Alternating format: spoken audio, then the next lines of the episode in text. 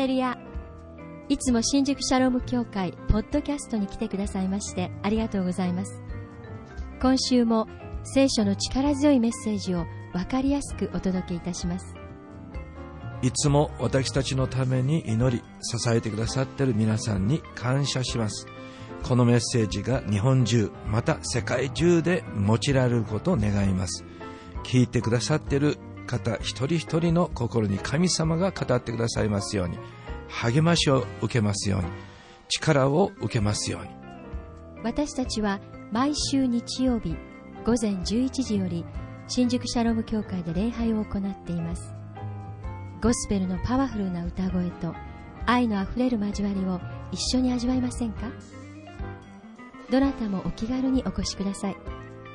詳しくは www. 新宿シャローム ORG までどうぞそれでは今週のメッセージです神様の愛があなたに届きますように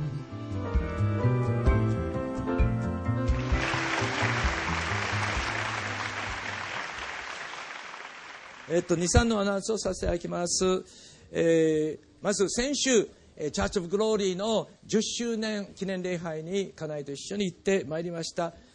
とても祝福された、え、時を持つことができました。え、お祈りを感謝します。また、え、本日の第4礼拝6時半から、え、ゴスペルライブ、え、集会が持たれますのでどうぞ、え、先週も素晴らしかったその前の週も本当にこの今月第4礼拝に特別ゲストが送られてきて素晴らしい集会が持たれてますのでどうぞ覚えて祈ってくださいまたいらしてください、えー、家内は、えー、火曜、えー、と水曜日からアメリカに、えー、渡ります。シアトルにいる、えー、長女また前田、えー、友弘兄弟友重兄弟の、あのー、ところに行ってまいります。えーと、そこに老いがいるんですけれどもあの近くのポートランド、えー、ナイキの本社のある町に、えー、家を持ってるんですけれども珍しい病気、え、ち、こう淵の病、え、かかると1年以内に、え、亡くなるというその病気にかかってしまいましたので、え、見舞いに行きます、え、どうか覚えて祈っていただきたいと思います、え、また、え、サンクスギビングですね。アメリカでは、え、今週は、え、サンクスギビングなのでやはり家族誠も、えー、またハワイからも家族が集まって、まあ、最後のサンクスギビングを、え、お祝いします、まあ、幸いあのおいはクリスチャンなので、えー、本当にあの悲しんだりこう沈んだり、えー、暗くなったりしないで本当に明るくもう与えられた人生を感謝して最後の最後までフルに生きてえそして天国に行くとえそのような信仰を持っているので本当に感謝です、えどうか覚えて祈っていてください、えーと、そして私は金曜日あの逆の方向、えフィリピンに行きまして来週の月曜日から水曜日までえー G12 大会に参加してまいります。また、えー、リビング・フェイス・フェローシップ教会私たちの姉妹教会の牧師夫人、えー、セニ夫人があのの見舞いにも行きたいと、ね、あの願っていますのでどうぞ覚えて乗ってください。はい、えー、火曜日休日の日にトランスフォーメーション東京セミナーが持たれます。どうぞ皆さんぜひぜひぜひいらっしゃってください。えー、っとまた昼食を注文する必要がありますのでえー、っとその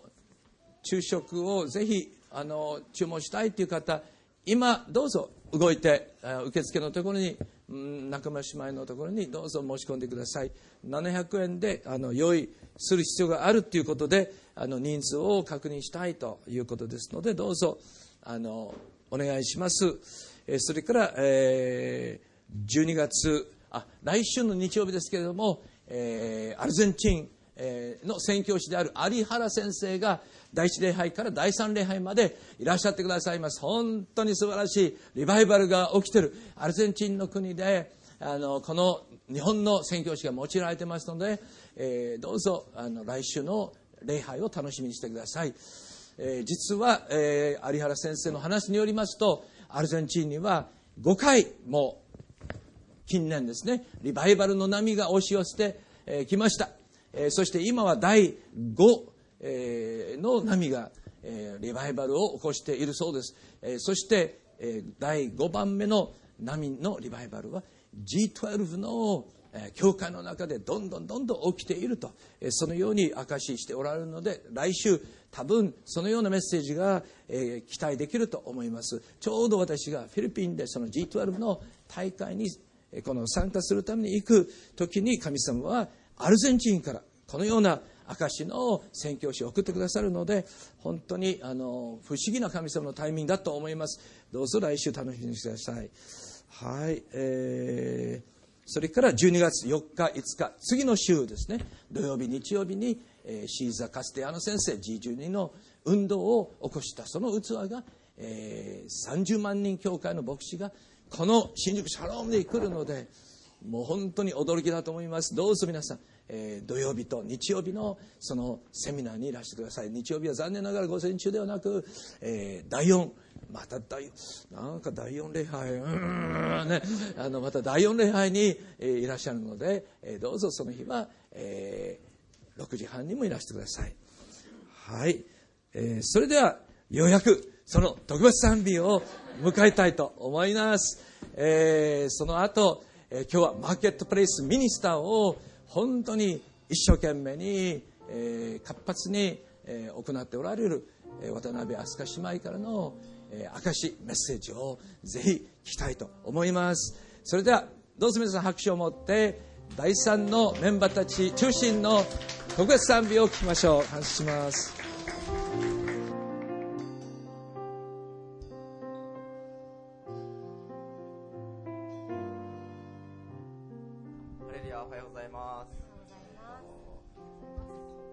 新平と申します。皆さん、ペイと呼んでください。えっ、と、皆さんとこの与えられた賛美を、えー分かち合うことができるこの恵みを本当に、えー感謝しています。えっ、と、この曲は7月ぐらいに、えー僕が神様から初めて与えられた賛美でして、最初にサビができたんですけど、その後どうしても、あの、よく最初に歌う A, A メロっていう部分ができなかったんですよね。それ、でも、その、みちるさんを通してそれがですね、与えられて、ちょっとその経緯をみちるさんからお願いできますか？手短にお話しさせていただきたいと思います初めてこの彼が書いたその「ただ一人」というこれから賛美させていただく曲なんですけども聞いた時にあのもしあのもうそれだけでも十分だったんですけどもしこれに前半をつけるとしたらもう短くてあっという間に終わってしまうのがちょっともったいない気がしたんですね。で祈ってるうちにその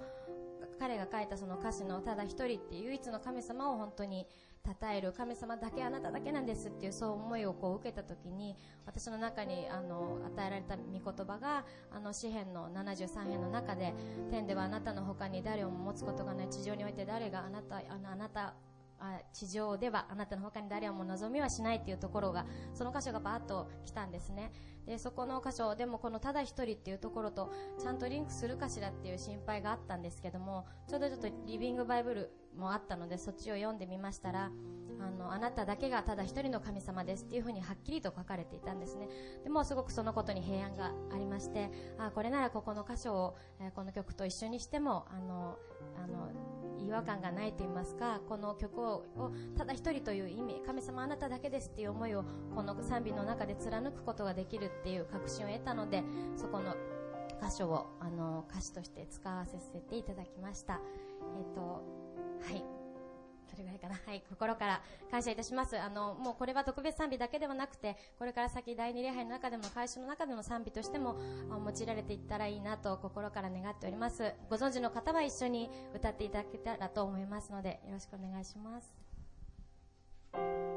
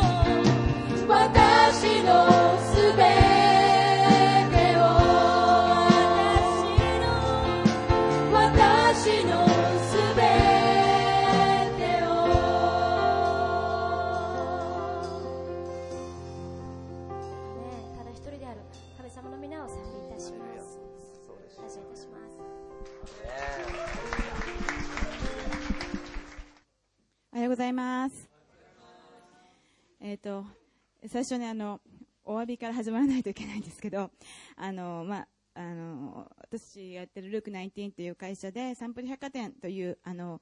インターネットの会員サイトで、あの、をやってるんですけれども、えっ、と、約今50万人ぐらいの会員様おかげさまでなりましたが、あの、先日、非常に悲しい事故が発見しまして、えっ、と、46万人の会員データが、あの、外に流出されてしまうという、すごい恐ろしい事件が発覚してしまったんですね。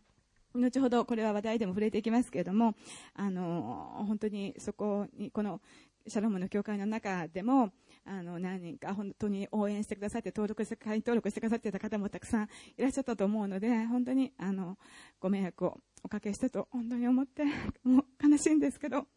あの、企業様とかにも、あの、日本さんとかもそうなんですけど、たくさんの方に本当にご迷惑をおかけすることになってしまって、本当申し訳なかったです。ということで、これから始まっちゃうと暗くなっちゃうんですけど、あの、この話題には後から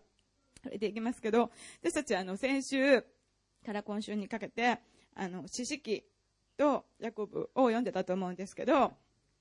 の、四式っていうのは、えっと、ヨシュアの死後、サムエルに、の登場に至るまでのイスラエル人の歴史が書かれていて、で、この、あの、多民族の侵略に苦しむイスラエルの民たちを、あの、テニエルとかエフデとか、シャムガルとか、女性、あの、女預言者のデボラとか、バラクとかギデオンとかヤイルとかエフタとかサムソンとか、まあ、その辺の、あの、獅子と呼ばれている歴代の英雄たちが救済していくっていうストーリーになってますけども、本当にあの、民が神に背く。で、まあ、他国に占領される。で、獅子が現れる。で、イスラエルが解放されるんだけど、しばらくしてまた神に背くっていう、そのスパイラルが繰り返されていくのを皆さんあの読んでて分かられると思うんですけど、四式は、あの、パッと四式っていうとな、何を意味してるんだろうと私もずっと分からなくって、英語で、だと四式は何でしたっけ？ジャッジですよね。ジャッジ、あの、ジャッジする人たちなんですね。で、ジャッジ、あ、ジャッジかと思うと、あ、つかさ、裁くんだな、みたいな、日本で言うと、まあ、裁判官みたいなね、あの、感じで、えっ、と、裁きを収める人っていう意味なんだなっていうのを初めて分かったんですけど、あの、正しく裁判するのに、正しくこう、ジャッジするのに、必要なことって何だろうかっていう。私たちあのマーケットプレイスミニスターとしての裁きつかさっていうあのタイトルを与えられていますけれども、あの、正しく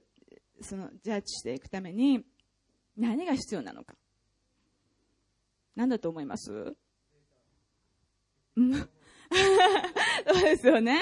あの、リサーチしていくことが必要ですよね。その状況を詳しく把握していくことが必要じゃないですか。で、だから、すごく質問によって相手を知るっていうことは、すごい、裁判官もこうね、必要な調書とかデータがあって、質問して、で、相手を知って最終的にジャッジしていくと思うんですけど、あの、本当に私たちがこう、収めていくときというか、その、私たちの居場所で、あの、神様を貸ししていくときに、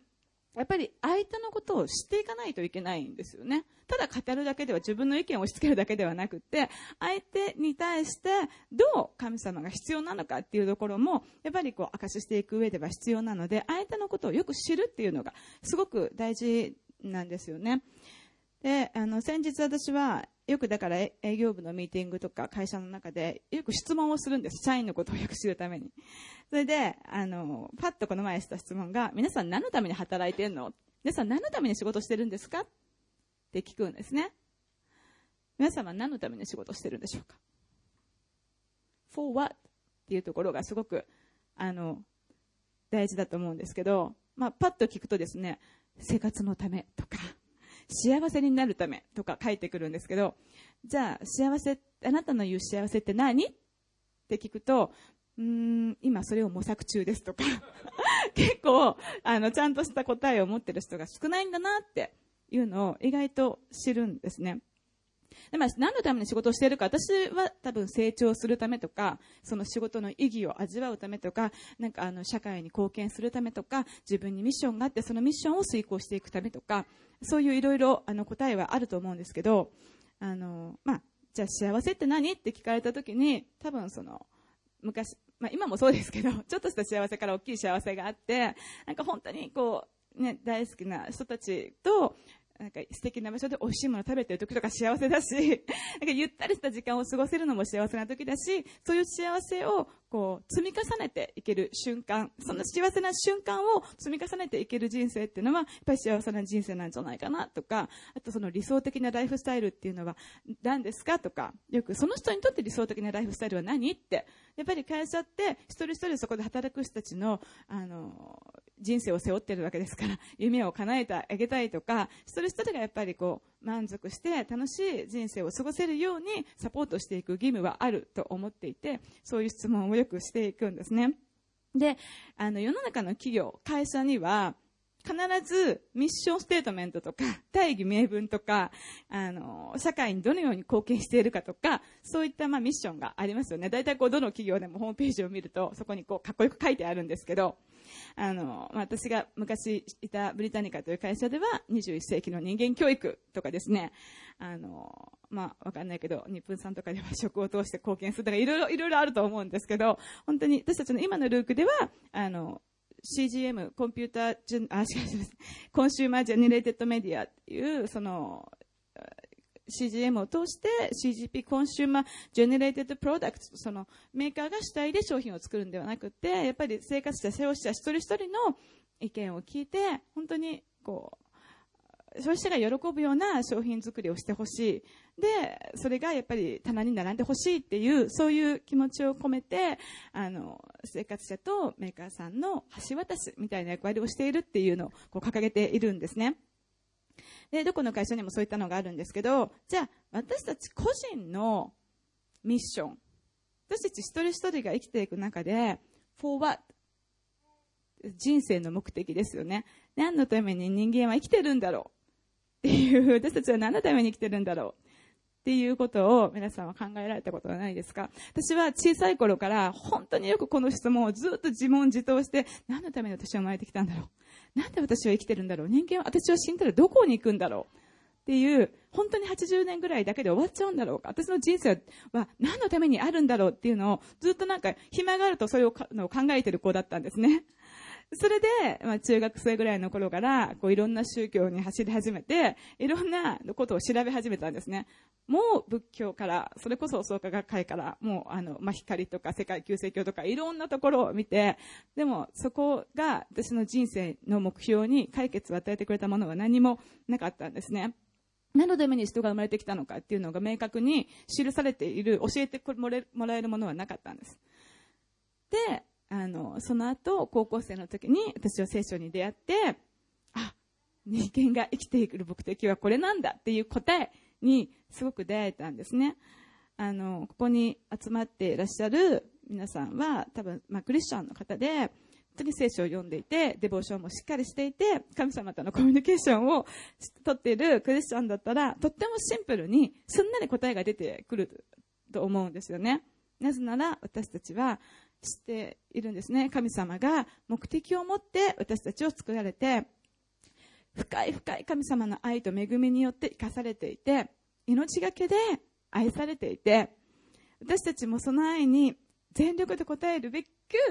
生きているっていうことを私たちは知っていると思うんですね。で、神様は私たち一人一人に皆さんに、あなたに大きな大きなご計画を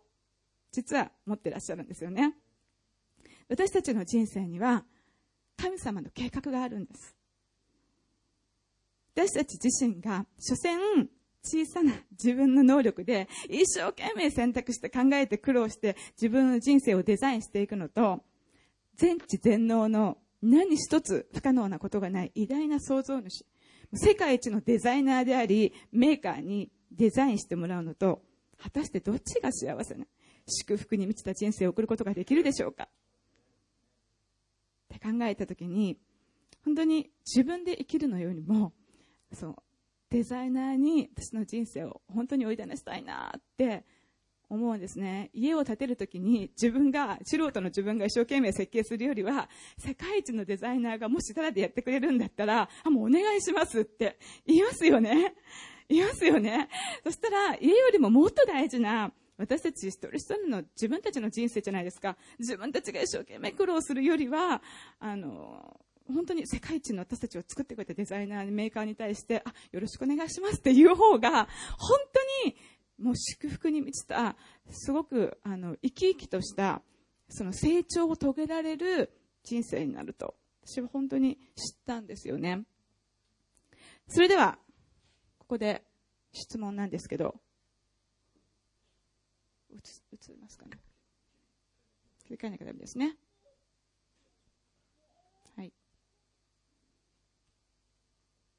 はい。あれ？また消えちゃった。それではここで質問です。信仰を持って、神と共に歩んでいる人は こっちで替えますね。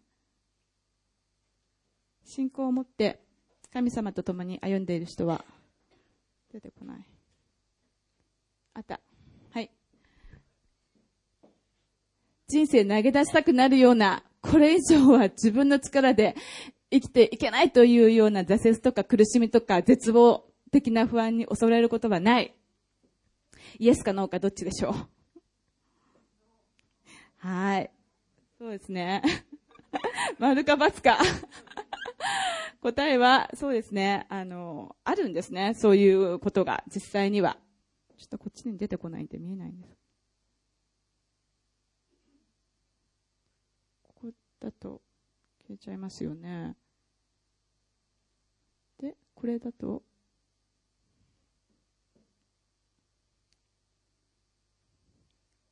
映ってますよね。はい。実はあるんですよ。神様の愛に応えて一生懸命生きたいと思えば思うほど、実は私たちはその信仰が試されるんですね。これを、あの、人は試練と呼びます。で、あの、旧約聖書の代表的な登場人物といっても、まあ私の好きな人なんですけど、すいません、ランダムに私の好きな人を挙げてしまいますけど、すべて、あの、この、その、人生を神様に捧げているのにもかかわらず、あの、ものすごい、こう、生き、もう生きていけない、生きていけないかもっていうような、こう、想像を絶するような苦難というか苦労というか、あの、この人たちの試練に考えたら今の私の試練は大したことないなって思えるような試練に皆さん合ってるんですよね。私、旧約聖書だから大好きなんですけど、あの、アブラハムもう、や、っぱりこう自分の子供の命を捧げるっていう決心をするのは自分が死ぬより辛いこと。これは子供を持つ母親だったら誰でもわかると思うんですけど、自分の子供を捧げるというのは、あの、非常に辛いことですよね。で、あの、モーセ。もう、もう、モーセの試練はたくさんたくさんいろんなところ、本当にこの人ずっと試練の人なんじゃないかなと思いますけど、あの、同胞を助けるために、本当に人、殺人をまで犯してしまったのに、受け入れられなかったりとか、本当に荒野で民にはもうつぶやかれっぱなしですよね。何かあるとモーセが悪者にされて、エジプトに帰りたいとか、もう本当にこう何、100万人近くの民から毎日毎日ブツブツブツブツ文句言われるんですよね。もうすごい辛いことだと思うんですね、リーダーとして。下が従ってくれるとリーダーは非常にやりやすいんですけど、こうブツブツブツブツ文句ばっかり言ってるのの先頭に立つっていうのは非常に苦しい、あの、ことだと思うんですね。で、ヤコブも、あの、まあ、祝福する、あ、違う、ヤコブのその名前からして奪うものみたいな、かわいそうな名前を付けられて、まあ、その通り、あの、奪っていく人なんですけど、おじさんに騙されて、あの、妻のために14年も使えなければならなかったりとか、神の人と格闘したのは彼が初めてだと思うんですけど、で、まあ、祝福を奪い取るとか、あの、ヨセフもそうですよね、兄弟たちから本当に殺されかけ、売り飛ばされて、挙句の果てに両国に2年間も入れられたりとか、多分、ここ少しものすごい試練だと思うんですよね。ダビデも、あの、一度ならず、二度も三度も四度も、あの敵から、本当に王様になるっていうふうに言われた後に、ぱり逃げ隠れする人生を送ってるわけですね。ホラー穴の中で、私もダビデが過ごしたホラー穴を実際に行ってみたんですけど、はあ、こんなところでダビデは逃げ隠れしていたんだなっていう岩の中に住んでっていう、で、その後王様になった後も自分の子供から命を狙われて逃げるというような、そういう壮絶な、あの、試練をやっぱり経験してますけど、この前エステルの映画を見たんですけど、エステルとモルデカイ。もう本当に自分たちの民が、自分たちの同胞がもう絶滅の危機にさらされているという非常に苦しい状況から、ま、3日間断食をして、で、あの神様の大逆転勝利を得るんですけど、あの、ヨブは皆さん本当にご存知ですが、あの、悪性の種物って、この前ゆみちゃんと癌だよねってゆみちゃんが言ってたんですけど、もう全身骨幹肉で苦しめられながらも、あの、最後の最後には神様の忍耐で耐えて耐えて、神様の祝福を勝ち取るみたいな、そして、新約聖書の人たちはほぼ全員が、やっぱり、あの、ものすごい神様の試練を経験しているわけですよね。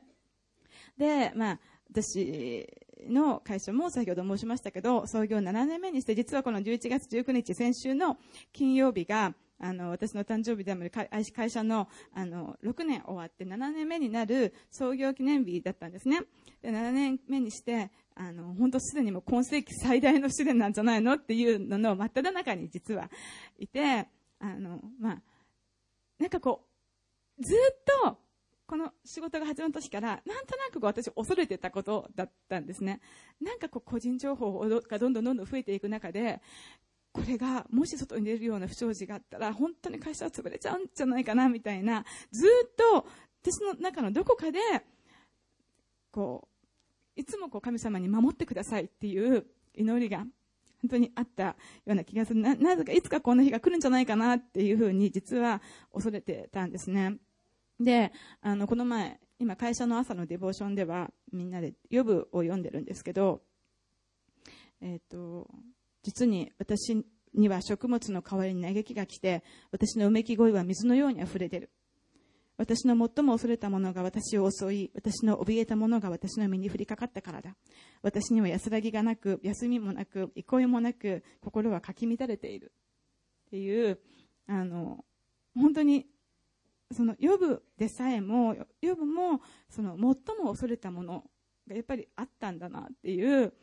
あの、飛んでいる人とか、たくさん持っている人って、やっぱりそれを失った時の不安をいつも考えるんですね。これがなくなったらどうするんだろうっていう。だから、あの、実は何も持たない人が一番自由で心が解放されているとよく言われてますけど、飛んでる人には飛んでる人なりの多分悩みや苦労があって、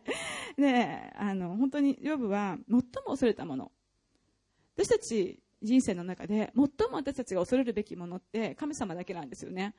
神を恐れて生きる人は、それ以外は恐れてはいけない。恐れるなで聖書には書いてありますよね。365回書いてあると思われてます。毎日毎日神様私たちに恐れるなって言ってると思うんですね。でも、ユーブのどこかで、また私のどこかで、こう何か自分たちが持っているものが、そなくなってしまったらどうしよう。外に出てしまったらどうしよう。っていう不安っていうのは常に、まあ多分経営者とか、その何かを持っている人たちっていうのは、守るっていうことに対する何その不安っていうのは、やっぱりあるんですよね。で私もそういうのが実はあって、神様だけを恐れていなければならなかったはずなのに、やっぱりこう自分が恐れていたことが現実になってしまったっていうのを、すごく今回、あの、呼ぶのように感じたんですね。なんですけど、あの、先週のデボ箇所である、本当にヤコブは何て言ったかと、デボーション箇所であるヤコブが言っている箇所なんですけど、兄弟たち、様々な試練に遭うときは、それをこの上もない喜びと思いなさい。信仰が試されると忍耐が生じるということ、あなた方は知っているからです。その忍耐を完全に働かせなさい。そうすれば、あなた方は何一つ欠けたところのない成長を遂げた完全なものとなります。これは先週私たちが本当に読んでるところだと思うんですけど、すごくすごく励まされたんですね。今回も、あの、すごいたくさんの攻撃も受けましたし、あの、世論的にも非常に、こう、たくさんの新聞、新聞でも全国紙で放送、報道書いてもらったりとか、あの、テレビが NHK とかフジテレビとかいろいろこう報道してくれたりとか、あの、雑誌とか、インターネット、ヤフーのニュースとか、たくさんのところで、あの、報道していただきました。で、まあ、よく私はピンチはチャンスっていうふうに言ってるので、あの、ただで宣伝してもらえて、おかげさまでこんな状況なのに、会員が減らずに、会員登録が増えているっていう、すごい、なんかこう、神様のパラドックスみたいなのも見てはいるんですけど、でもやっぱり、あの、喜ばしいことではなく、やっぱり本当にこれは、あの、悲しいことで、あの、その、ある派遣会社さんのから、あの、頼んでいた、社員、派遣社員ですね、が、あの、入って2週間ぐらいで、もう多分、ちょ計画的だったんじゃないかと本当に思うぐらいに、あの、ふっと抜いて、あの、名簿業者に売り飛ばしてしまったんですね。実被害としては本当に数千件だったんですけど、全部あの、名簿買取、買収に動いたんですね。あの、主人とかがすごい動いてくれて。で、その、買取費用だけで約1000万ぐらいかかって、すごくすごく大変だったんですけど、あの、でもやっぱり被害に遭われた方とかは、やっぱりあの、不動産からね、あの、電話がかかってくる、勧誘で電話がかかってくるとか、あの、変なメールがいっぱい来るとか、この中にもその被害に遭ってらっしゃる方がいたら本当申し訳ないなと思うんですけど、そういう方たちからのすごくたくさんのお叱りとか、あの、電話も8台ぐらいこうフリーダイヤルを増設したんですけど、毎日朝からずっと夜まで鳴りっぱなしで、で、こう一人の人がクレームを言うと1時間ぐらい 終わらないんですね。で、あの、メールとかも、あの、数千件のクレームのメールとか、あと、転送してくれてるメールとかまで合わせれば2万件ぐらいあって、それを一個一個こう30数人しかいない社員が全部こうさばいてやる、あの、全力で向かうんですけど、でも全然追いつかなくって、本当もう、あの、休みとかもなしで、夜遅くまでみんなぶっ倒れるぐらいになりながら対処をしているんですけど、でもなんかまだ収まらなくて、少しずつあの、クレームは減ってきていて、で、名簿は全部回収したので、収まってはいるんですけど、でもその人の気持ちっていうのはやっぱり収まらないところがあって、すごいあの、攻撃的な言葉が投げかけられたりとか、あの、ブログのコメントとかにもたくさん、あの、本当に言葉って人をこう傷つけ、人を、あの、追い詰めるような言葉ってたくさんあるんだなって思ったんですけど、でも同時に、あの、本当にシャロームのクリスチャンとか、友達とか、私の、あの、仲間だったりとか、企業さんだったりとかは、すごく応援メールもたくさんくれ、くださって、で、あの、すごく、飛び交ったんですね。優しい、その御言葉を送ってくださる方もたくさんいて、たくさんいて、で、すごく励まされ、で、また片方ではすごい傷つけられ、でも、あ、神様、あの、なんかちょっと本当にこればっかりは、どうしたらこんなことになったのか、なんでここを守れなかったのか、その、ルーク19っていう神様の臨在しているクリスチャンカンパニーって掲げていながら、どうして世の中の人たちに、一般の人たちに、こう、迷惑をかけることになってしまって、本当にいいのだろうかっていうのが、すごいすごい苦しくって、あの、夜もこう寝られないっていうか、多分もうね、あの、本当に究極の苦しみを味わうと、祈ることさえもできなくなる極限、もう何をしていいかもわからない。本当に、あの、昼間は会社で泣くわけにいかないので、で夜帰ってきて家では子供たちがいるから、そんな泣くわけにいかなくって。夜中に、本当に子供たちが寝静まった後、自分は寝れないから、ずっとこう布団のかぶって泣いているみたいな、本当にそういう苦しい日が1週間以上続いたんですけど、なんか、もう、私が多分40年生きてきて、一番の大きな、自分自身がやってしまったこととか、自分自身に降りかかってくる災難だったら、全然耐えられるんですけど、その関係のない人たちまで、応援してくれるような人たちまで巻き込んで、被害に遭わせてしまっているっていう事実が、本当に、もう、許せないというか、苦しくって、どこをどう恨んだらいいのか、恨、恨むわけにいかないんですけど、どう、してっていう、その本当に悲しくて苦しくって、本当に喉も食事も喉通らず、夜も寝られないっていうような、何をしてても、こう、付きまとってくるんですよね。苦しくって苦しくってっていう時に、本当に神様がそばにいて、大丈夫。私がいるからっていうのが、声が聞こえる。あの、そんなことを体験しました。すいません。ありがとうございます。で、その、この御言葉を読んだときに、様々な試練に会う時はこの上上もない喜びと思いなさいって言われた時に、ああ、神様はこのことを通して私たちに何かやっぱりこう成長させてくださっている、何かこう訴えたいことがあったんだなっていうのをすごく感じて、で、朝のデボーションで、その、あの、最初はテロのアタックなのかなとか、サイバーテロなのかなとか、いろいろ人をやっぱり疑いたくなかったので、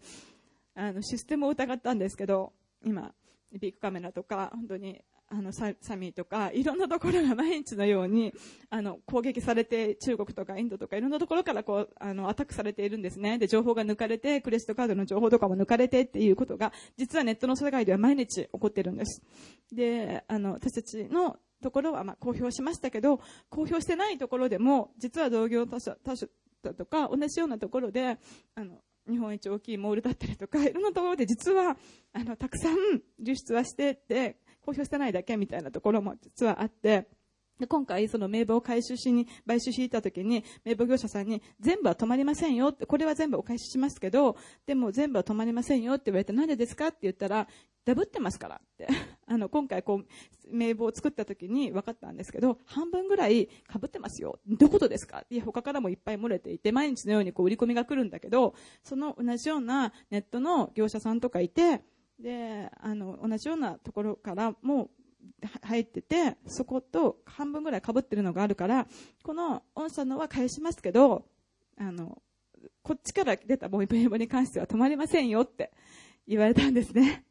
で、それはすごい、えーと思って、でもどうしようもないんですよね。自分たちのものに関してはお金を出して買い取った。でそこに関してはもう待ったなしで止めてくれるっていう制約を取ってるんですけど、他から漏れてしまったものに関しては、私たちは買い取ることができないし、でも、あの、それでも、やっぱりクレームが来る人たちは、ここから漏れたと、こっちが公表してしまっているから、全部うちだっていうふうに来るんですよね。で、なんかそれもすごく、なんか悲しくって悔しくって、でもまあしょうがないなと思って、私の友達もですね、あの、プラチナローラーっていう、あの、顔をコロコロって転がすものを作ってるメーカーの社長がいるんですけど、やっぱり女性社長で、で、その人が、あの、1000個、やっぱりそれ、あの、不良品があったらしいんですね。蓋のところがカチャカチャと壊れてしまう。で、それが不良品が見つかったので、回収しますっていうリコールを、自主回収を出したらしいんですけど、1000本しか売れてないのに、4000個以上の来たらしいんですよ。それは他のところで買った人たちが、その、そこにやっぱり来たんですね。でももうリコールで回収しちゃってるからしょうがないから、って、あの、2万円する商品なんですけど、結局他社の分まで3000本だから6000万円ですよね、の負担を負ったっていう。あの、ことを言ってました。うちと同じような、まあ、ちっちゃなベンチャーなんですけど、えー、1000本しか売ってなかったのが、本当に4000本来てすごい悔しかったっていう、でももう出しちゃったからしょうがないっていうふうに言ってたんですけど、同じように、あの、自分たちのところからじゃない名簿に関しても、私たちのところにやっぱり被害がガンガンガンガン、あの、来るんですね。で、私たちは止ま、止めたんですけど、まだ止まってないっていうのが来るんですけど、それは、本当申し訳ないですけど、他のところからって言いたいけど、私も言えないんですよね。それは言ってはいけないことなので。なので、全部、こう、うちの生徒して受けて、あの、メールが転送されてきたら、そのメールの業者に電話して、行ったりとかして止めるみたいな、そういう地道な作業を繰り返していくしかないんですけど、でもまあ、あの、神様はご存知なので、きっと、どこかで守ってくださるっていうのは、すごく、あの、心の中で感じてるというか、うん、あの、で、その朝のデボーションの時に、その、最終的にシステムではなくて、人だったっていうのが分かった時に、まあ、うちの社員ではなかった、社員には本当にもう毎日教育をしていたので、あ社員じゃなくてよかったなと思ったんですけど、まあ、派遣社員だったんですよね。で、その人のために祈ろうって私は言ったんです。で、祝福、その人が祝福されるように祈ろうって言って、みんなで祈ったんですね。で、そのうちの一人のクリスチャンの社員が、なんで社長、最後帰るときに、なんでこう死ぬほど恨むような人を、のために祝福を祈れるのかがわからないって言われたんですけど、でも、あの、それは聖書が言ってることだし、あの、そうすることによって、私たちやっぱり許していかないといつまでもいつまでもその人を恨んでたところで何も始まらないからあの本当に罪を告白して許してでその人のために祝福を祈ることが私たちの祝福にもつながるって言ってでみんなで祈ったんですよね。そしたら、あの、まあ、その、犯人のところに、あの、主人が行って、警察はね、動いてくれなかったんですよ。あの、情報だけ抜いた場合は刑事事件にならないそうなんですね、日本では。アメリカでは20年の刑罰、台湾では30年の刑罰になるそうなんですけど、なんか CD ロムとか、あの、なんか紙とか盗まれてれば、それはまあ窃盗罪になるんですけど、情報だけを USB で抜いた場合っていうのは、日本では刑事罰にならないっていう、すごいびっ私もびっくりしたんですけど、で、警察は動いてくれなかったんです。で、しょうがなく、その派遣会社に連絡を取って、絶対犯人が本当に分かったので、名簿業者からそれはあの主人が聞き出したんですけど、あの、行きたいから、証拠サインに行きたいから、あの、住所教えてください。派遣社員の場合は、会社では派遣法で住所を聞いてはいけないとかっていうのがあるんですね。なんで派遣会社に協力してもらって住所を聞いて、で、主人が、あの、会いに行ってくれて、で、最終的に、まあ全部向こうが自供して、で、あの、何度か会いに行ったんですけど、最終的に彼は、あの、悔い改めて、泣いて、で、本当に申し訳なかったっていうところで、あの、私にも電話がかかってきたんですけど、あの、私のブログを見てて、最後に、その、今日の御言葉っていう神様の御言葉を、聖書から御言葉をいつも毎日ポロって書いてるんですけど、それを見てすごく心を動かされていたっていうふうに告白してくれたんですね。で、あの、私は許すから、今日もみんなで、あの、朝ね、祈ったんだよ、あなたのために祈ったんだよって。だから、あの、いつか落ち着いた時には、教会においでねって言ったら、はいって言って、あの、教会に来たいって本人も言ってくれたんですね。だから、あの、まあ、死ぬほど、多分皆さんに本当にご迷惑かけて、あの、犯人はどうして捕まらないのとか、なんで警察にぶち込まないの？みたいな言ってくる声もすごいたくさんあるんです。あるんだけど、一方で、あの、悔い改めたので、本当にそれは神様に私はこのことを益としてくださいってずっと祈っていたので、あの、それをよく思わない人たちもいるかもしれないんですけど、あの、そう、皆さんがそういう気持ちになれるように、あの、本当に祈っていくしかないなと思って、彼も本当にこれを機に、その、おねしもみたいにね、あの、ピレモのところでね、盗みを働いたけれども、パロによって変えられて、役に立つように変えられたように、彼もおねしもとなってくれればいいなと、本当に私も思ったんですよね。はい。で、あの、私たちは先ほどのヨブがどのような結論、結末になったかっていうのも本当に知っているんですけど、その、そうですね、ヤコブの続きに試練に耐える人は幸いです。耐え抜いてよしと認められた人は神を愛するのに約束された命の冠を受けるからです。で、ヨブは主に答えていった。あなたには全てができること、あなたはどんな計画も成し遂げられることを私は知りました。と告白してるんですね。すべてのことができること、どんな計画も神様成し遂げられることを知りました。そして神様は何をされたかというと、ヨブがその友人たちのために祈った時なんですね。友人たちはヨブをけなす、けなすというか、お前のせいだみたいな、あのことを曲がったことを言ったわけですよね。本当に追い詰められている時に、あの、自分が悪いってこう言われたりとかして、あの、神様と共に正しく歩んでいた人なのに、こう、友人たちからも責められるみたいなことになって、悔しかったと思うんですけど、その友たちのために、ヨブは祈ったんですよね。で、ヨブがその友人たちのために祈ったとき、主はヨブの繁栄を元通りにされた。主はヨブの所有物をもうすべて2倍にされ、なされた。主はヨブの前の半生よりも後の半生をもっと祝福され、彼は羊1万4000頭、ラクダ6000頭、牛1000区引き、牛1頭の値段っていくらぐらいするか知ってます？皆さん。牛1頭って10万から50万。なんと松坂牛は500万から1000万するそうなんですね。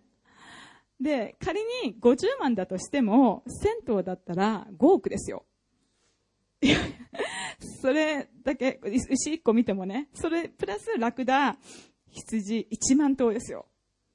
で、メロは1000頭。7人の息子と世界、もうユブの娘ほど美しい娘はなかったと書いてありますけど、世界一美しい娘を3人もですね。で、140年その後に生きて、自分の子供たちとその子供たちの子たちを4代目まで見た。で、ユブの42章に書いてありますよね。私たちは呼ぶの結末を知っています。苦しみにあったことは私にとって幸いでした。ダビデは言ってます。我が子よ、主の懲らしめを軽んじてはならない。主に責められて割り果ててはならない。主はその愛する者を懲らしめ、受け入れられる、受け入れられるすべての子に、受け入れるすべての子に鞭を加えるからである。試練と思って耐え忍びなさい。あ、訓練と思って耐え忍びなさい。神はあなた方を子として扱っておられるのです。父が懲らしめることをしない子がいるでしょうかもしあなた方が誰でも受ける懲らしめを受けていないのとすれば、私たちは私生児であって本当の子ではないのです。これは前回のヘブルに書いてありますね。また、今の時のいろいろな苦しみは、将来私たちに掲示されようとしている栄光に比べれば、取るに足らないものと私は考えます。パウロは言ってます。あの、本当に、苦しみを通して、自分勝手な、本当に身勝手な人間が神様をさらに求めるように流してくださるんだなっていうのを本当に感じました。クリスチャンにとっての苦しみは実は一時的なものなんですよね。さらに重要なことに苦しみって薬のようなもので、どんな薬もごちそうではないように苦しみは痛みを通して癒すもの。で、それは本当に数々の痛みに耐えることを通してしか手に入れることのできない終わりへと私たち神様が私たちを連れて行ってくれる過程の一部分である。っていうふうに本当に感じてあのパウロが私たちに教えているのは終わりがあるっていうことであってその栄光に満ちた終わりがある。っていう。であの信玄も言ってますけど確かに終わりがある。あなたの望みは断ち切られることはない。本当に神が導いてくださる終わりに心を止めることができるなら私たちは苦しみを忍耐を持って耐えることができる。っていうことを本当に教わりました。あの時間ですね。たくさん実は私の知り合いとか周りの中でもとたくさんの苦しみを乗り越えて活躍しているあの大きな神様の管となって世で活躍している人たちをたくさん見た時に本当に自分もああこんな苦しみを与えられて神様感謝だなって思ったんですね。あのたくさんの人が本当にいるんです。湯川一応病院っていう大阪であのクリスチャンの経営者病院を経営している理事長が女性なんですけどいらっしゃるんですけどあのある日突然その大きな病院の中で全ての医者がストライクかないかで全ての医者がある日突然いなくなったっていう話を聞きました直接本人からどうしたらいいのか患者さんがいる、入院している人もいる。なのに診療してくれる医者がいなくなった。どうしたらいいのって本当にもうピンチで、このままだと病院が潰れるっていう、ものすごいこう注ぎ出して、心を注ぎ出して神様に求めて本当に祈ったのよって。そしたら、その3日後か何かに大阪にある大きな、あの、病院が、すごく大きい病院が潰れたらしいんですね。で、そこから医者がバーンって送られてきたらしいんですね。っていうことをもってあの救いが神様の救いがあったとか本当に前にもここにお呼びして話を聞きましたけど大藪信子ちゃんとかあのレイプにあったところからの本当にもうもうもう死にたいっていうところからの立ち上がって神様によって立ち上げられて今本当に世界的に活躍している人だったりとかあの、死人が蘇るを書いたガチマ先生とかは、実はルシファーと対面しているんですね。で何人も何人も死人をやっぱり蘇らせて、ものすごい働きをアフリカとかでしているので、本当にこう、悪、悪霊が寄ってくるだけじゃ、サタンが攻撃するだけじゃなくて、サタンの親玉であるルシファー本人が彼に会いに行ったそうなんですね。でも、あの、どんなにイエス・キリストの皆によってとか言っても、ルシ相手がルシファーだから、もう通じなくって、もう本当に怖くて怖くって、こう、殺されそうになった時にイエス様がバーンと目の前に現れたって彼の著書に書いてありました。イエス様ご自身が現れてあのルシファーをやっつけてくれたっていうふうに彼の本に本当に書いてあるんですけどすごい神様のための大きな働きをしている人にはもう悪霊の頭であるルシファーが来るんだとか思うと本当にそれもそれ怖いなとか思いながらですね。ねたくさんの本当にまだまだたくさんの私の周りでも、あの、稲子先生がよく話される、あの、トニーでしたっけ？銃弾を何何度も浴びられて、本当に死死から復活した人とか、だから、ある人は本当に難病に襲われたり、ある人はドラッグから抜け出さなかったり、アルコールだったり、事故だったり、銃弾だったり、レイプの被害だったりとか、ある人はまたビジネスの場において、四面楚歌の状態になるとか、本当に苦しくて、もう何もすることもなくて、考えることもできなくて、祈るさえ、祈ることさえもできないような苦しみにあったところから、本当にそんな中でも神様の奇跡的な方法によって救い出されている人たちっていうのは、後に神様の救いを本当に伝えていく大きな証人となって、管となっていくっていうのを、本当にこの数、1ヶ月ですね、ずっとあの神様に教えていただきました。だから皆さんもあの神様と共に歩むことを決意していてもですね、本当に神様が皆さんを訓練されることがあり、もうダメかもみたいなあの試練に襲われることも多々あると思うんですね。でもその試練の中で、やっぱり私たちに教えられることがあり、そこで強く神様を求め、そこで奇跡的に神様に救出され、さらに私たちは信仰が増されていくというような、あの、そんなすごい経験ができるので、本当にやっぱりこの上もない喜びと思って試練を、あの、耐え忍びたいなと、本当に耐え忍ぶものでありたいなと思います。主が来られる時まで耐え忍びなさい。見なさい、農夫は大地の貴重な実りを、秋の雨や春の雨が降るまで耐え忍んで待っています。あなた方も耐え忍びなさい。心を強くしなさい。主の来られるのが近いからです。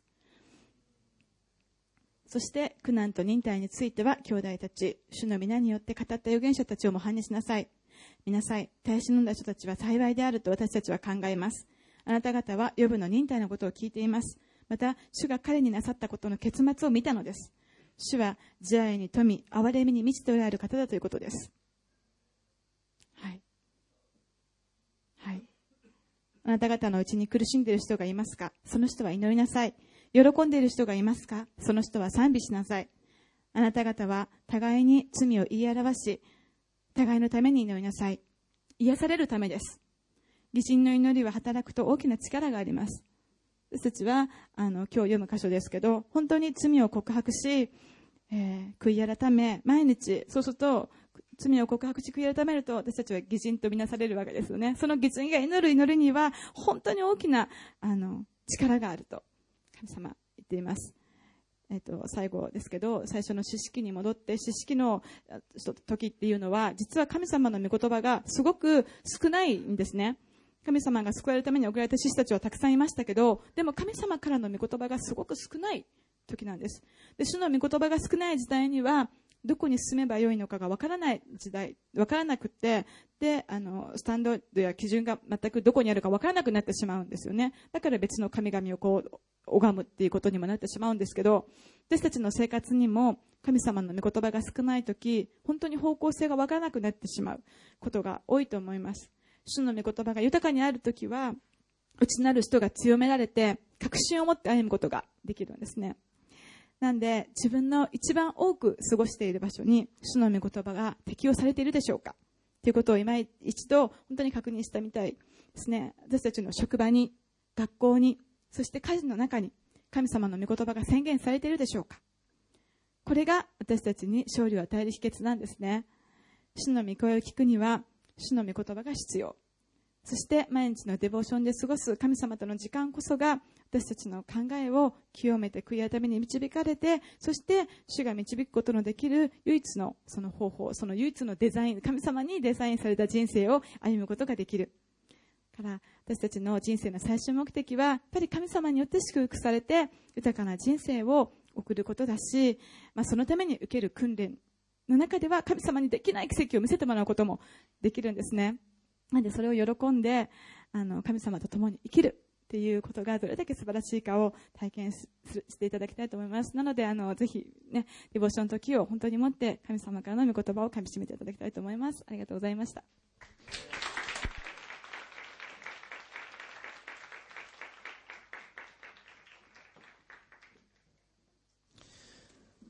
いやすごいすごい試練の中に苦しい時でしたけれどもあのぜひメッセージをお願いしますと。あのお願いしたんですけれども、えー、ちょうど、えー、ヤコブの、えー、その試練の御言葉のタイミングで、えー、このような証とメッセージができたことを感謝します、えーえー、創世紀の50章20節にあのヨセフが、えー、お兄さんたちが彼にしたことについてこのように彼は言ったんですね。あなた方は私に対して悪を企んだが神はそれを良きに変えらせ今日のように多くの民の命を救おうと計らわれました、えー、人がこう悪い目的のためにすることをも神様は善に変えそしてプラス多くの人の命を救うためにそれを材料に用いてくださる。そのような見業ができる方であることを本当に感謝します、えー、今日はですね最後に祈りの時を持ちたいと思いますね。一つはルーク19のためにぜひご一緒に教会が心合わせて神様が本当に守ってそしてこの悪を善に変え本当にご自身の栄光を表すために働いてくださるように祈りたいと思います。その他ですねあのえー、我々も今日ですねあのメッセージにあったようにあらゆる試練にぶつかっていると思いますね、えー、このこのメッセージを通して語られた。本当に神様に立ち返る。神様の御言葉に立つ、え、そのようなことができるように。もう私たちは怒りでこう返そうとするんですね。また本当にその人のことを悪く思ったりその状況を本当に悪く思ったりする、え、しがちでありますがもうどうか、え、神様に目を留めて神様から力を受けて乗り越える、そしてむしろ、え呪いではなくて祝福を人々に分け与えることができるものになれるようにそのための祈りをぜひしたいと思います。アメンですか皆さん。アメン。ハレルヤ。えー、試練をね、あの、今受けてない人いますか？あいないですね。やっぱり 全員ね、やはり何らかの形で試練にあっていると思いますね。えー、それでは、えー、まず、あの、ルーク19のために皆さん心を合わせて祈りたいと思います。ハレルヤ。どうか神様、ハレルヤ、神様の栄光のために立ち上げたこの会社、ルーク19を主がどうぞ大いなる御手を差し伸べ、守ってくださいますようにお願いします。アメン。たとえ試練が起きても、どうか神様がその試練を本当に神様の栄光に変えてくださいますようにお願いします。大きな大きなこの問題の中にあって、本当に、えー、飛鳥姉妹は、もう一生懸命神様を求めて、一生懸命に正しい、その、この、えー、判断をするように努力しておられます。その心の、えー、誠意が、どうぞどうぞ神様、すべての人に、えー、証となって、本当に神様の素晴らしい愛の、えー、この反射となりますように用いてください。ハルリア、ルーク19は、この試練の、えー、後に、さらに大いなる会社となりますように、さらに大きなインパクトを日本の社会に与える会社となりますように、ハレルヤ、神様がこの悪を用いて、ハレルヤ、ご自身の栄光の御業を表してくださる時にしてくださることを信じます。アーメン。尊い皆によって祈ります。アーメン。ハレルヤ、感謝します。それでは、ご一緒に一曲賛美をして、その後ですね、今度は我々も試練に合っているので、お互いのために、え祈り合う、え時を持ちたいと思います。え賛美した後、あの、その席で、どうぞ周りの方と、えどういう試練のために祈ってもらいたいか、えそれを分かち合って、お互いのために祈り合ってください。えそして、え特にこの大きな試練ですので前に来て祈ってほしいという方いらっしゃるどうぞ前にいらっしゃってくださいそれでは、えー、曲最後に賛美しましょう今週のメッセージはいかがでしたか？このメッセージはポッドキャストの話だけで終わるのではなく全ての人に対して約束されていることです。もしイエス・キリストを受け入れてみたいと感じられた方は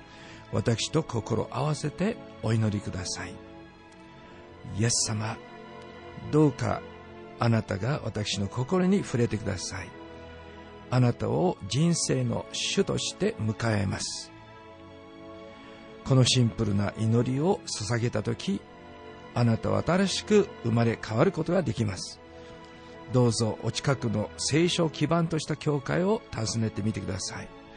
あなたが新しい人生の一歩を踏み出したことを心から嬉しく思います。私たちは毎週日曜日午前11時より新宿シャロム教会で礼拝を行っています。ゴスペルのパワフルな歌声と愛のあふれる交わりを一緒に味わいませんか？どなたもお気軽にお越しください。詳しくは www. 新宿ハイフンシャローム ORG までどうぞ。神様の愛があなたに届きますように。